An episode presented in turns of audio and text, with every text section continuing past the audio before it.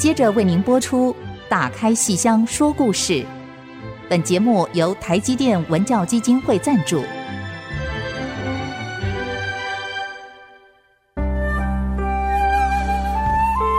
打开戏箱子，看见台上的精彩一刻。戏箱子里还有许多你不知道的喜怒哀乐、悲欢离合。让戏曲专家王安琪、罗世龙和您一起打开戏箱说故事。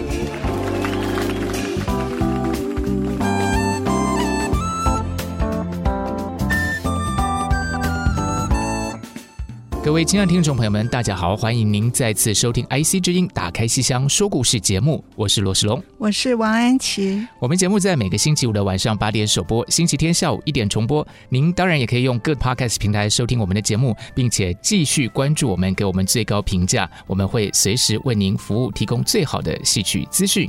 嗯，那其实我们上个礼拜跟听众朋友们分享了《伶人三部曲》里头的《水袖与胭脂》这个戏哦，是意犹未尽啊。其实还有一点。点尾巴还没有讲完。对，上次我们是从杨贵妃对开始提的，提到了京剧的贵妃醉酒，然后昆曲长生殿里面的密室哈。对。然后呢，后来我就讲到说，那我们自己在国光剧团曾经以杨贵妃为主题创作过《水袖与胭脂》这部全新的戏哈。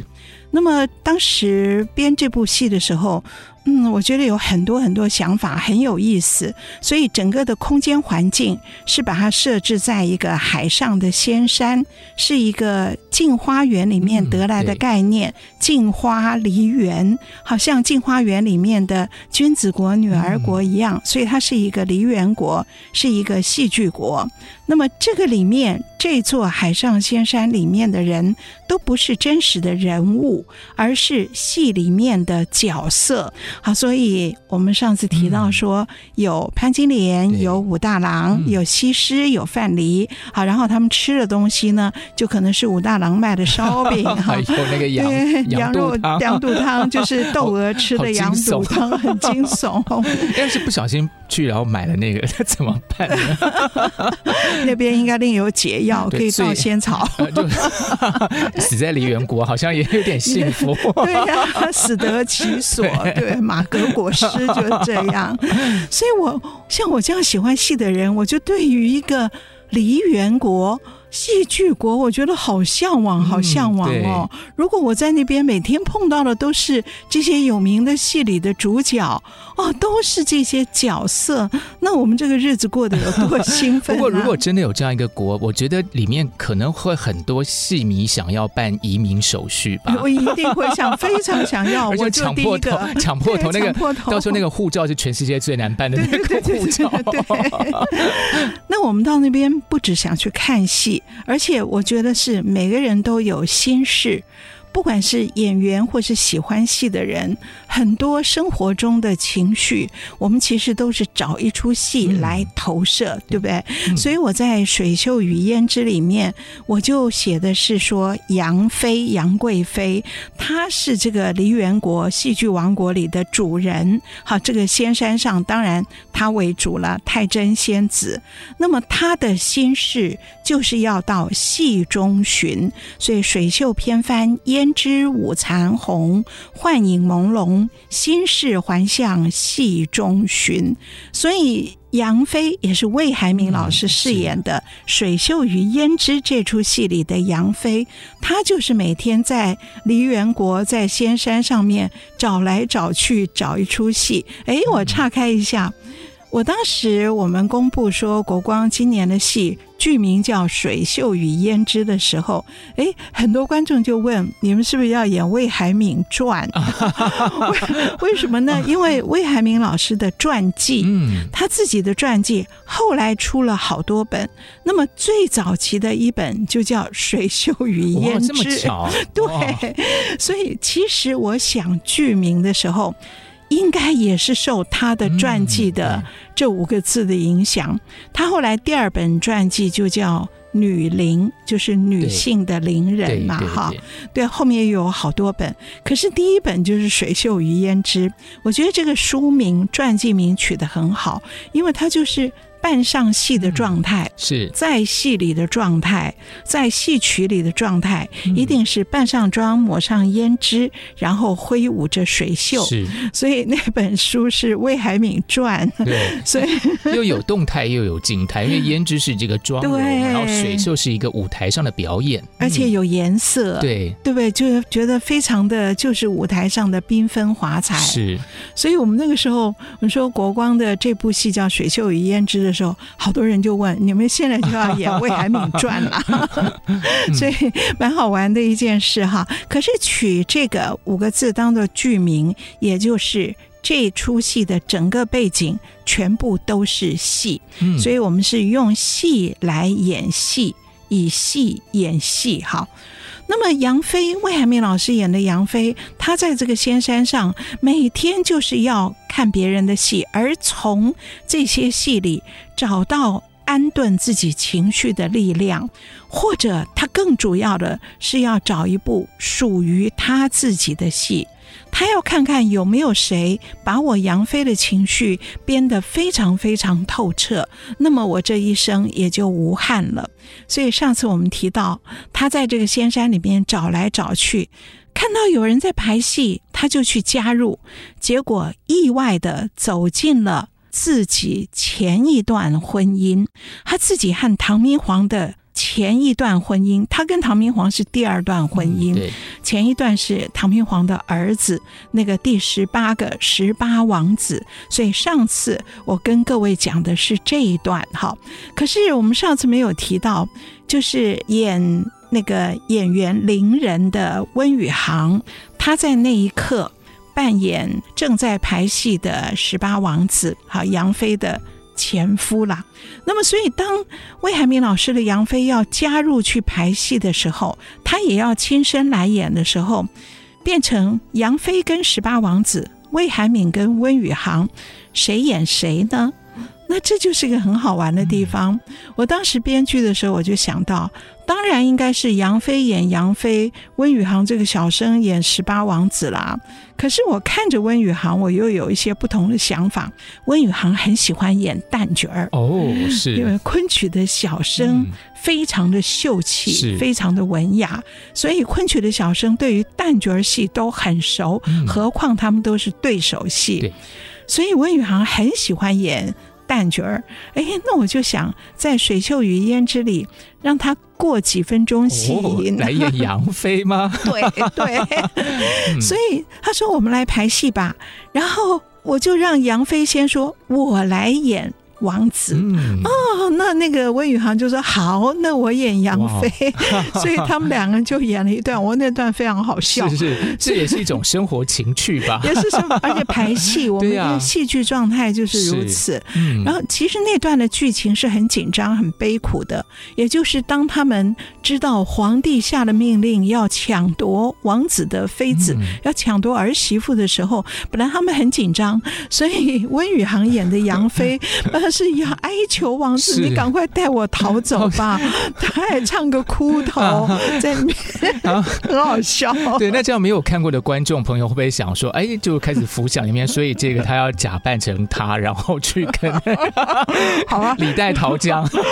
好好好，那我下次再编这个二点零版的时候，就让他李代。没有这个有点让人想到那个什么桃花扇，那个什么那个妈妈李珍丽，他说：“那你不结婚，我就假扮成你去结婚。”哦，那段每次都爆笑，对，我当时没有想要这么爆笑。因为老师，这个我我这个爆笑版的就算了，就可能过年的时候大家哈哈笑一下就好了。可是看到温宇航演杨飞，那是蛮有趣的，而。魏老师，魏海明老师演小生，嗯，他也唱了几句十八王子的小生唱腔，所以这个很好玩。而除了剧场效果这种反串的乐趣之外，另外有更深的一层意思，就是杨飞在揣测我的前夫当时的心情是怎样。我要怎么揣测他的心情呢？就是我来演他，通过扮演。通过我演他，我们一边编这个戏，一边我来揣测他下一步会怎么走。嗯、所以戏剧就是有这样的妙用。嗯，我扮你。我进入你的内心，反过来在戏里面你会问我，嗯、十八王子会问杨妃该怎样怎样，所以这样的一种交互扮演、嗯、是《水袖与胭脂》这出戏里面我觉得最有趣的地方。听起来很前卫哎，因为这个很像我们以前听过那个戏剧治疗，是好像有是有一点有点这个感觉的。对呀，对，对我很得意啊，那个那我那么那么古董的人啊，想的还还蛮哎，我就是因为。很喜欢戏，然后很想看到这种乐趣。嗯、可是这样的反串不能在台上持续太久，嗯、因为会会 会扰乱戏剧的主线。对对对对，所以几分钟以后就换回来了。所以杨飞扮杨飞，温宇航扮他的王子。而我们上次讲过了，这个十八王子在马嵬坡马嵬兵变的时候，他把他的心思露出来了。原来我就等着这一刻，我要。看看你们两个人遭了危难以后，嗯，那么当时同样是山盟海誓，七夕定下的山盟海誓，那么在天塌地陷的时候，是不是这个山盟海誓还是如金石般的坚实？嗯、所以那个王子是很兴奋的在那边看，等于是安禄山替他报仇哈。那么可是当杨妃。听到了他的心思以后，毛骨悚然，不寒而栗。没有想到我的第二任丈夫唐明皇那么软弱，而我的前夫这么阴狠。好，所以我算是个什么？所以。当时这段戏蛮有趣的，是是，那所以这个其实就是我们当时老师在做这个《水袖与胭脂》的一个想的一个转折哈，心路的历程哈，怎么在台上呈现？其实就是说，在这用戏来谈戏，真的是非常有意思。这也让我想到那个好像有一个意大利作家叫皮兰德罗写那个六个寻找剧作家的，对，寻找作者的剧中人，有一点点像。哎，我就很讨厌这个，因为每次这个戏演完。这个戏演完，写剧评的就是说，这个是东方版的《寻找剧作家的六个剧中人》。还好我没有写剧评，我就我就很不喜欢。就当然啦，就是我很尊敬那个作品，我当然也看过那个作品，可是。我的养成教育里面，脑海中没有皮兰德了，我我的脑海中就是我们京剧舞台上的活张飞、活李逵、活红娘，好，或是活阎锡娇。对，我他们都是角色，活生生的角色。而演员把一个戏演活以后，他自己的人生几乎就会附着到那个角色身上。是，所以我们完全没有要去做。东方版六个寻找剧作家的剧中人都没有这样的一个用意，可是。或许也是潜移默化吧，就是也还是多少受了影响吧。其实我也不晓得。这个戏如果持续的演下去，说不定有一天我们西方观众在看这个皮兰德楼这个戏的时候，就会想到说：“哎，这个就是西方版的《水袖与胭脂》。”希望是这样。对啊，你这样讲我就比较舒服。对，我想就是戏要持续的演，因为那个戏，因为它毕竟创作了差不多有一百年了，所以演的几率高嘛。那我们京剧如果持续的演下去，一定可以发挥它的影响力的。好好好。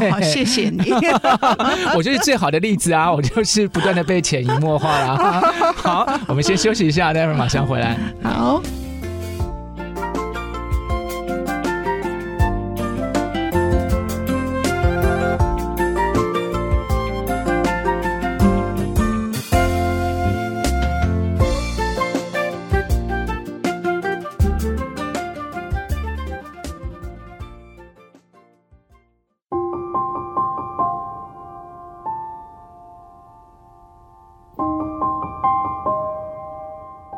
您现在收听的是 IC 之音，打开戏箱说故事。今天我们跟大家从《水袖与胭脂》开始聊起，谈到戏中的戏，用戏来演戏。嗯，是，对。那所以《水袖与胭脂》是国光剧团的伶人三部曲的第三部，嗯、哦，第三部，伶人就是演员嘛，哈、嗯。我觉得演员是一个名伶，他们是非常好的戏剧题材，对，不对？那所以我们伶人的戏做了三部，哈、嗯。那么《水袖与胭脂》已经是第三部了。那么第一部是孟小冬，哦、最早的哦，那个时候还蛮早的嘞，我们就想到魏海敏老师来演孟小冬。这个剧名就叫孟小冬，是那个戏蛮早了，所以这么多年，后来去上海演过两次，嗯、后来又到香港。北京都去过，可是这几年没演，我都有一点暂时把它忘记了。因为这几年的观众，呃，也越来越新，他们可能对孟小冬是谁是已经不认识了。孟小冬是第一部曲，是第一部曲。哦，难怪，所以演到那个第三部《水秀与胭脂》的时候，大家都觉得集大成，就是来演魏老师自传了。就是孟小冬是我们以戏来演一个人，嗯、一位名伶。第二部曲是《百年戏楼》，是以戏来演历史、京剧史。第三部《水袖与胭脂》就是以戏来演戏。什么东西叫做戏？什么叫做表演？什么叫创作？哈，那孟小冬是第一部曲，已经我已经好久没有想到他了。我觉得好像跟现在的观众有点距离，大家都不知道他是谁了，因为在十年前。他突然掀起一股热潮，对，是有一部电影哦，就梅兰芳梅兰芳的电影，嗯、那黎明演梅兰芳。章子怡对。演孟小冬，所以那个十多年前了，那个时候好像大家哎有一些讨论，因为章子怡啊，是啊黎明嘛，黎明啊，然后现在新观众对章子怡都不太熟。我印象中朱小海老师以前很喜欢孟小冬，他都会说我的东华，他喜欢他呀，对啊，他都说那是我的东华，好可怕哦。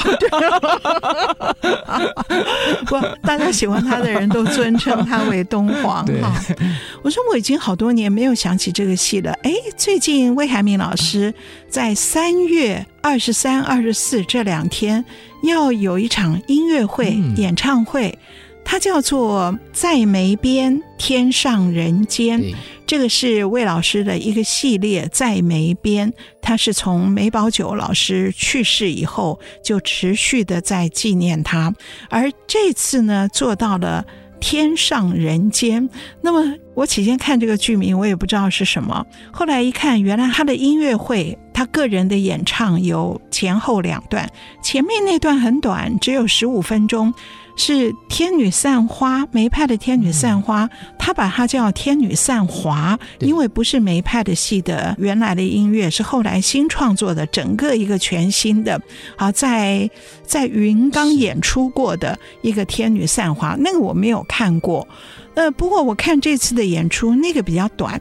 绝大部分都是在唱孟小冬，哎，我就忽然就觉得啊，我自己这个编的戏，我我已经有点生疏了，好久没有想到他了，哎，没有想到魏老师这次会要一个人来唱孟小冬。嗯、孟小冬，我们当时演的时候是一台戏，好，当然他唱为主，可是整个是一台戏。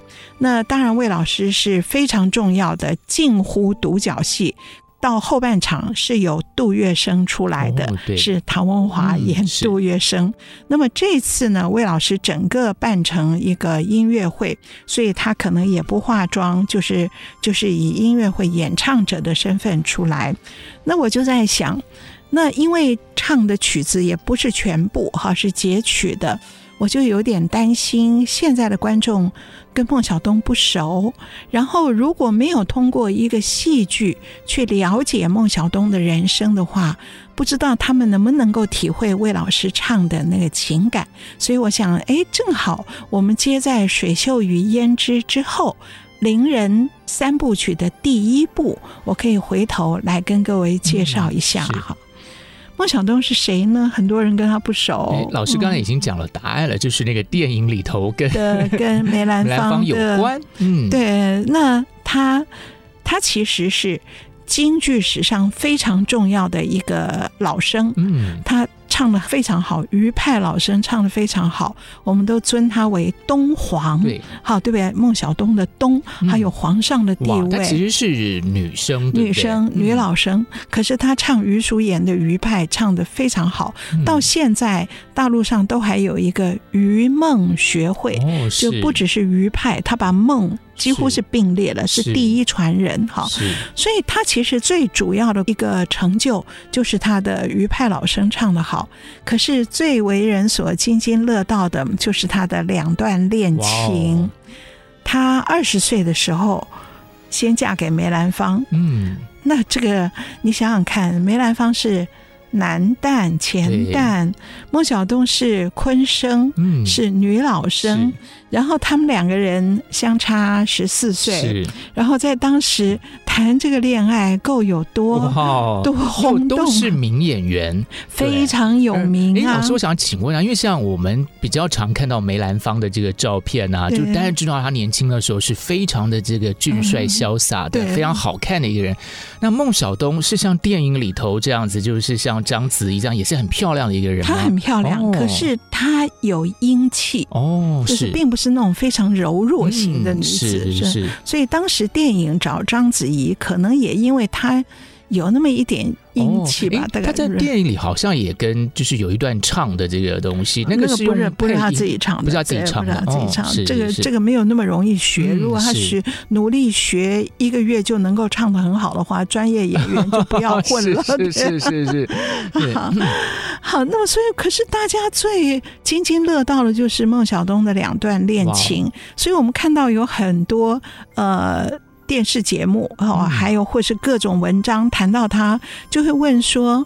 孟小冬跟梅兰芳旧情未了，为什么又嫁杜月笙？哦，第二段恋情，第二段是杜月笙，就是那个上海有名的，跺一跺脚，整个上海会地震的，哇。上海黑帮老大，嗯、对，非常厉害，反差很大哎。第一个是梅兰芳，第二是杜月笙。对，他二十岁嫁梅兰芳，然后婚姻只有四年，嗯，二十四岁离开梅兰芳，到三十岁。认识杜月笙，走进杜家，嗯、真的是传奇啊！啊，那么我就在想，我很喜欢孟小冬，我一直很想编他的戏。可是我想，如果我我只把重心放在这两段爱情，好像很八卦，对啊。那么我就回想到我喜欢他的初衷。我喜欢他是因为听他的唱，嗯，听他的嗓音，听他的唱功，听他的声音，所以我就把我编的这出戏，它包括这两段爱情，可是我把它锁定在声音的追寻。我觉得孟小冬是一辈子在追求自己的嗓音，要把自己的嗓音锻炼到最好，要把自己的唱功磨练到最高境界。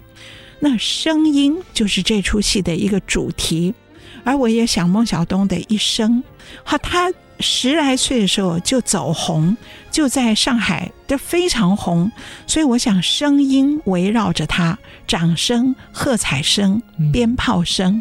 可是当他到北京，他去北京是为了寻找一种。最雅正、最精纯的老生唱腔，对，他在上海已经很红了，可是他却要冒着风雪去北京，去寻找一种精纯雅正的唱腔。嗯、那么，所以这个声音始终贯穿着他一生。没有想到，他一到北京，就碰上了跟梅兰芳的爱情，从此流言蜚语、窃窃私语。他看起来像是佳话，是佳话，可是也是背地里的流言蜚语，杂音不断，也是杂音不断。嗯、对，然后后来他碰到的年代又是抗日战争，嗯、所以枪炮声。对，所以我就用声音当这个戏的主轴，而跟声音反衬的是无声，是孟小冬他死在台湾，葬在树林的山家佛教公墓，我有去过。到那个山家的公墓，你就会觉得好安静，好安静，无声。那个地方无声，所以我在那边，我就觉得，如果我们编一出戏，然后是在讲他的他的八卦，嗯，那我觉得对不起这个一生追求声音，最后却埋葬在一个最安静的树林山家的孟小冬。是一生追求声音，最后归于平静的孟小冬。我们先休息一下，待会儿再跟朋友们继续聊聊孟小冬这出戏。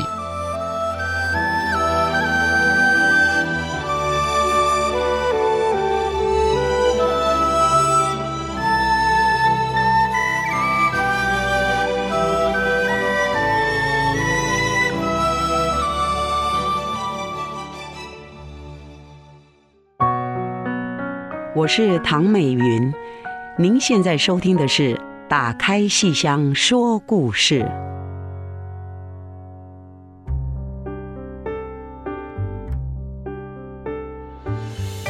那今天我们跟大家聊到了这个孟小冬这出作品啊，这个其实是老师当时在做伶人三部曲的，其实是第一部。老师刚才其实有讲到这个声音的追寻这件事情，对对对对，所以我就把怎么编孟小冬，嗯、我就。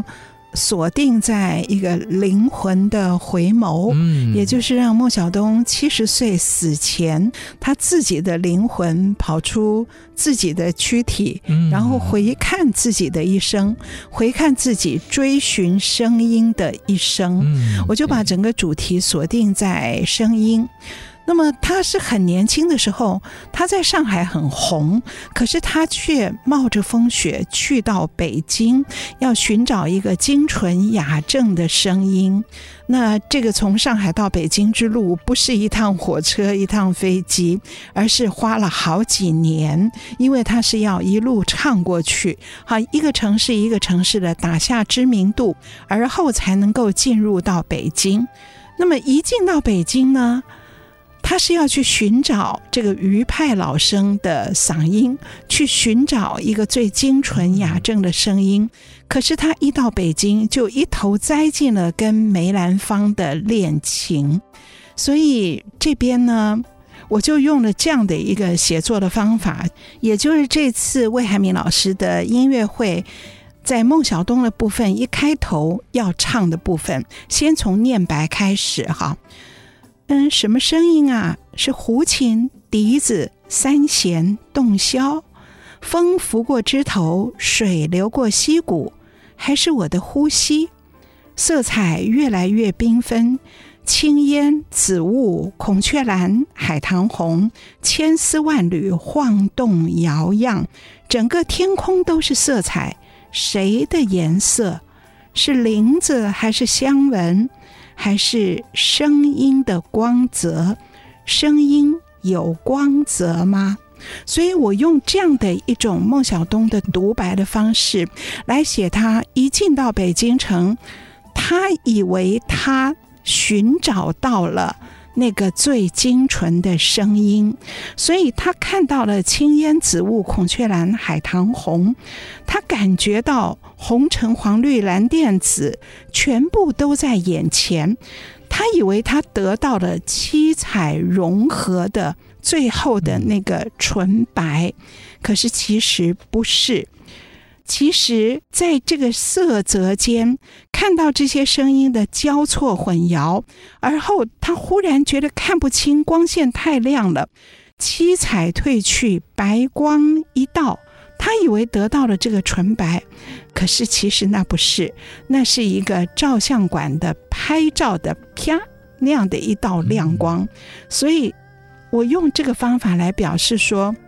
孟小冬以为他得到了嗓音，其实他是坠入了爱情，而这个爱情对他来讲是一个悲剧的开始。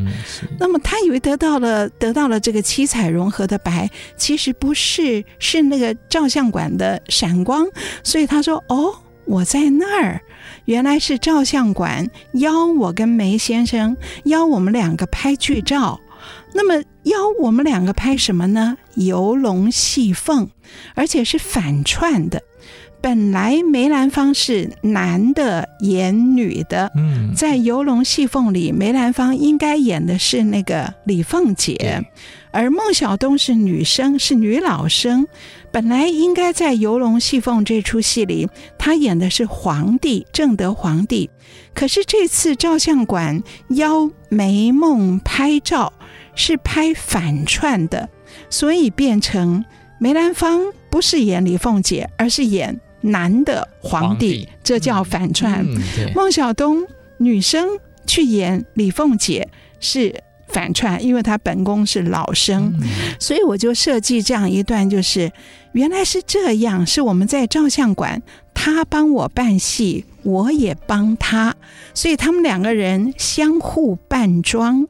那梅兰芳为我做了什么呢？他为我匀了粉面，注了胭脂，点了绛唇，轻柔浅约，缓缓晕，泛开了一抹嫣红，洒金粉，映照着秋波一红。那我为他办什么呢？我为他褪却了青春女儿红，我再为他描眉如剑，看他飒爽英姿多俊挺。然后我帮他挂上了胡子，挂须髯丝丝可挽，行一步飘飘如风。所以两个人相互帮对方扮成男生，扮成本来的女生。妆成双对镜，惊见梦中人，竟觉认不真。我怎成俏佳人？你怎是男儿身？俏佳人，男儿身，乾坤倒错，阴阳怎分？是也非也，谁假谁真？所以我用这一段来描写声音有光泽吗？那么这样的对话来写那个青烟紫雾的声音的光泽，这是第一次。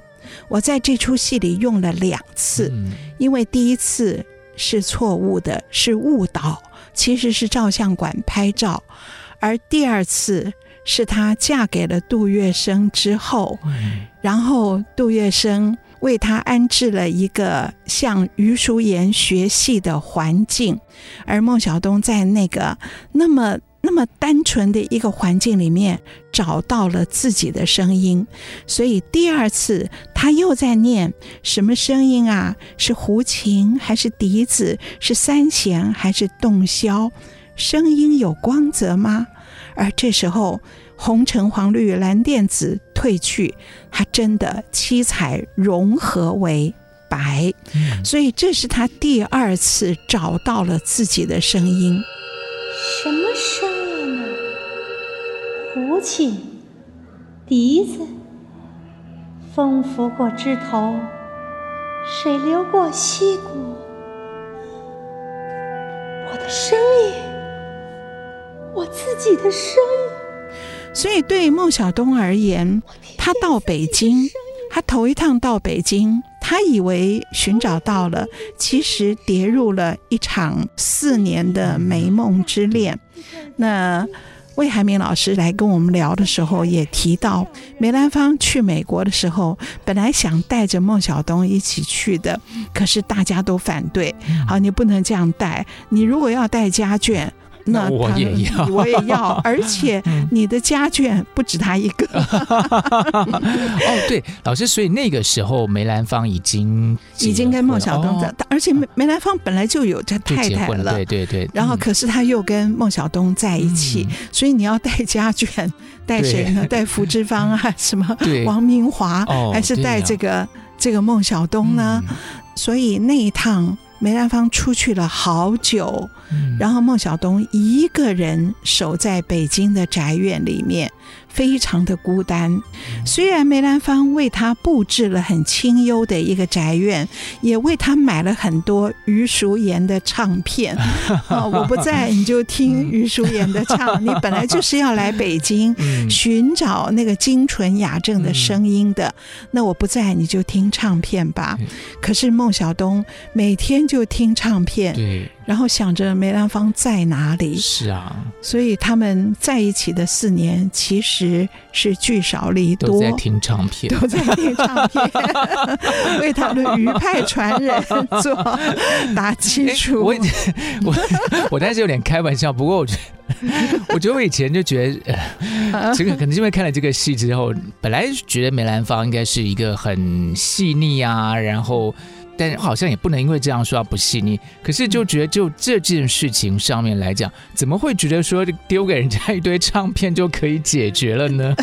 呃，他是很细腻啊，对啊，因为孟小冬到北京来，我就是为了要我把我的老生戏磨到最好。没错，但是 就是我要这个结论就是，其实任何的物质都是没有办法去弥补精神上的一个就是不足的落空的，对，所以我们今天呢。就算大家赚再多钱，也要记得常常欣赏我们戏曲，因为只有精神的东西才可以给你 满足的，不是只有一些物质的东西呀。扯远了，扯远了，我还是回到孟小冬。对，所以孟小冬那段日子过得好寂寞哦。他说：“我在这个梧桐院落里面，哦，非常漂亮哈，那个那个梅兰芳给我布置的房间非常的好，可是我每天。”听的都是这个唱片哈，哎，这个为什么？这样好，没有，还是搞错。其实我觉得，如果我是梅兰芳的话，我应该会把自己的唱片给他听吧。因为，因为，因为不需要，因为梅兰芳在唱戏，哦、我每天就想象着梅先生不在家，梅先生常常不在家。嗯、哦，他在那个剧院里面唱戏，今天唱《黛玉葬花》，明天唱《嫦娥奔月》，嗯、后天是西施，然后是洛神。嗯他都在那边唱，我听到他的嗓子更美，他的味道更清纯雅正，这是我要追寻的一个声音。难道我今生寻寻觅觅就是为了这个声音吗？而这个声音近在耳边，远在天边，嗯、我要听，它又飘渺无踪，所以长夜漫漫陪伴我的是唱盘。是于淑妍的唱片，嗯、这是孟小冬的孤寂。是啊，好对呀、啊，我们先休息一下，待会儿再继续来谈这出戏。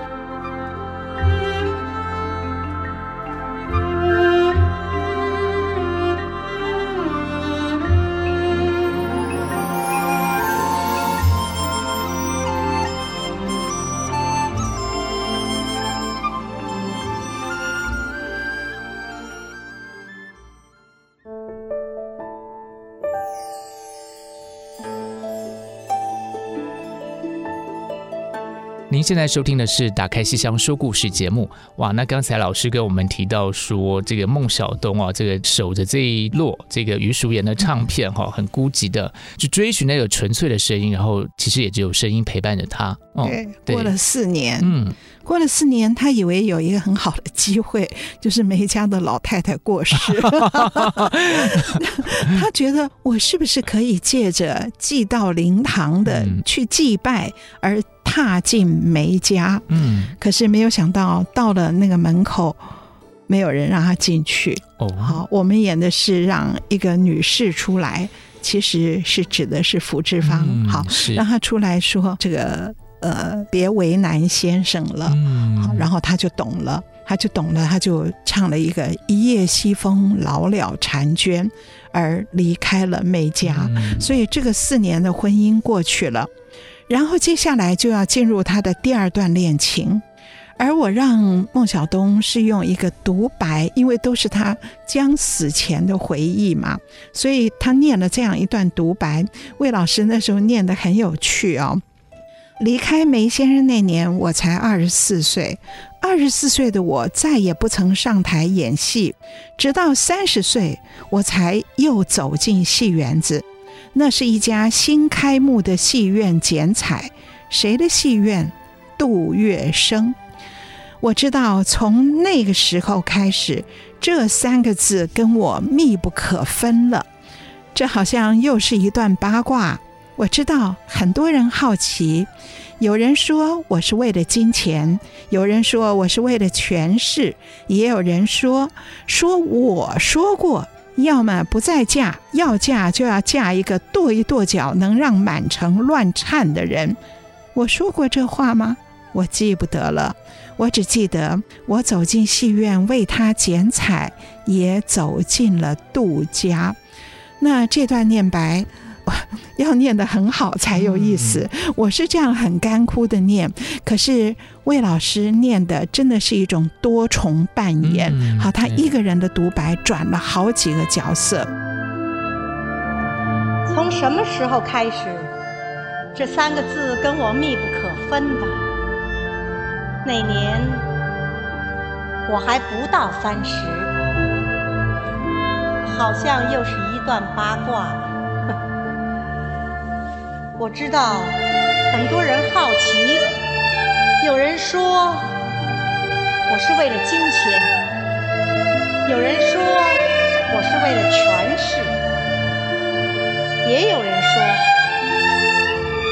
说是我说过的，要么不再嫁，要嫁就要嫁一个跺一跺脚能让满城乱颤的人。而从这边开始为杜月笙剪彩，他走进了杜家。而后经过了战争，杜月笙带着他逃到了香港。可是刚到香港，刚远离战火，才两个月，孟小冬觉得我心里一阵一阵的慌，烽火连天。我心里慌的是什么？我觉得我唱不好，我还得学。我不知道各位可不可以体会这样的一个意思，在碰到一种人生最没有把握的时候，我们要做的事情未必是寻求一个安定的、远离战火的地方。我们最担心的是，我这辈子还有心愿未了，我还有要追求的东西没有做到，所以我让孟小冬说。烽火连天，我心里一阵一阵的慌。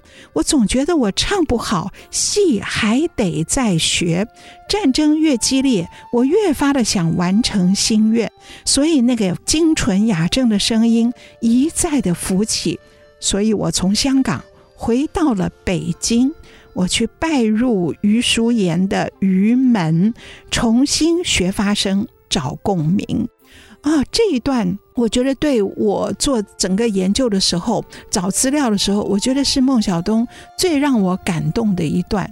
他真的处在一个比较安全的香港，他竟然只身回到了已经被占领的北京。那余淑妍在那里，他要去拜师，而杜月笙对他也真好。也有很多人说，杜月笙明明是黑帮老大，为什么我把他写得像一个情圣？嗯、我觉得，因为因为我是从孟小冬死前的回顾来写，嗯、整个的视角是孟小冬心目中的杜月笙，所以就只有情圣，嗯、没有黑帮老大的那个身份。嗯、那他的情圣要怎么表现呢？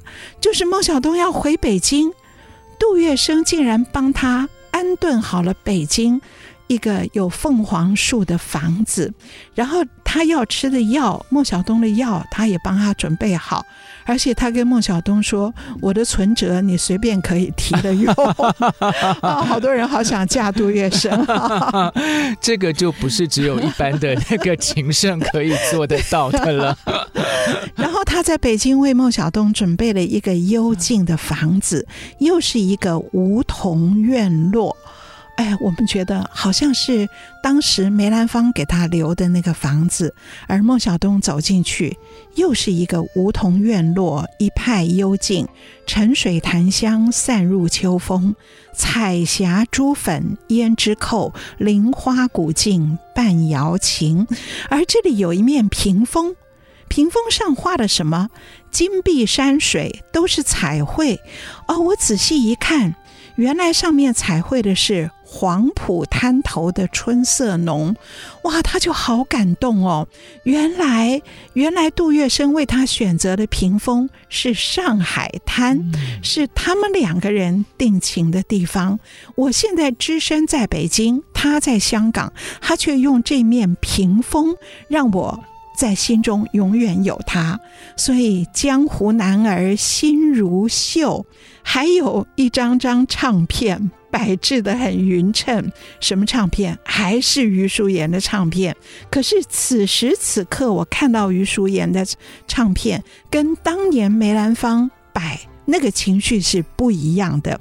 所以孟小冬继续唱说：“眼前景依稀曾经历，可是再回头已是。”百年身，所以在那里，他在杜月笙的遥远的呵护下，孟小冬可以很安心的、很专心的成为余派传人。他真的找到了他的声音，所以那一刻他会再说一遍：啊，是青烟紫雾，还是孔雀蓝，还是海棠红？哈，所以这几段我安排这个声音有光泽吗？我的目的其实就是要再说，他头头一次以为他找到了，其实不是。好，可是很可惜的是，他跟杜月笙在一起了，可是他们的婚姻也很短暂。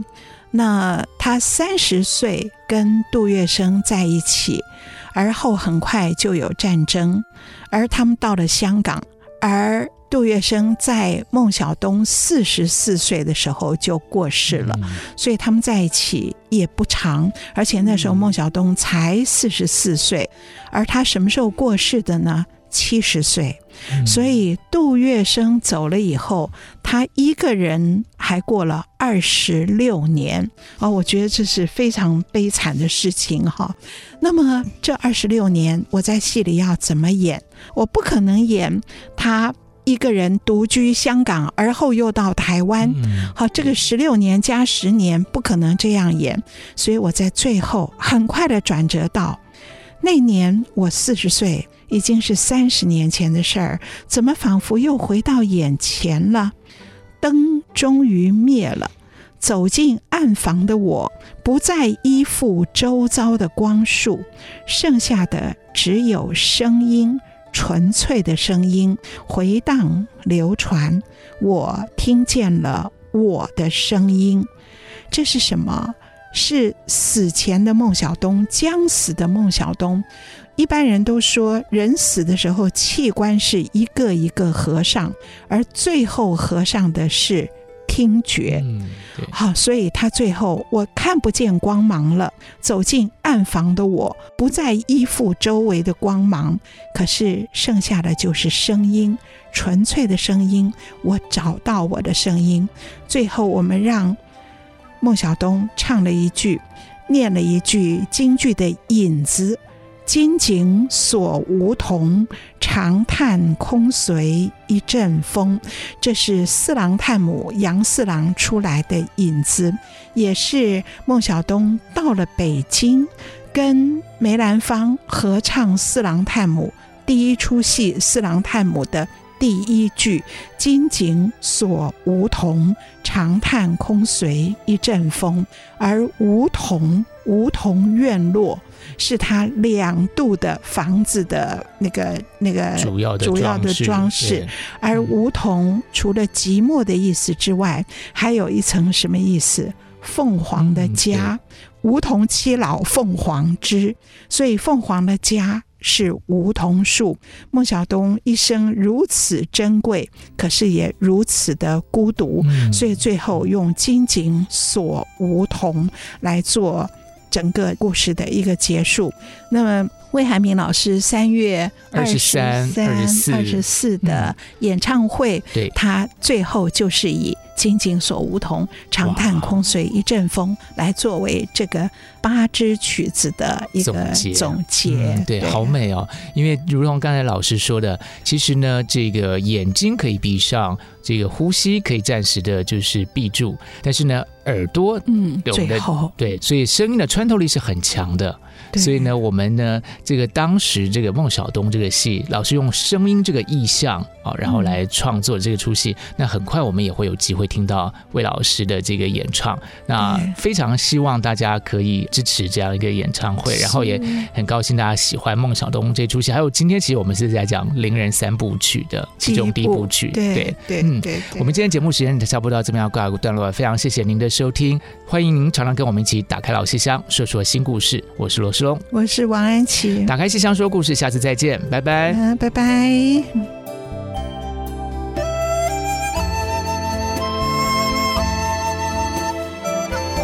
本节目由台积电文教基金会赞助播出。台积电文教基金会深耕文化经典，引动艺术风潮，与您共筑美善社会。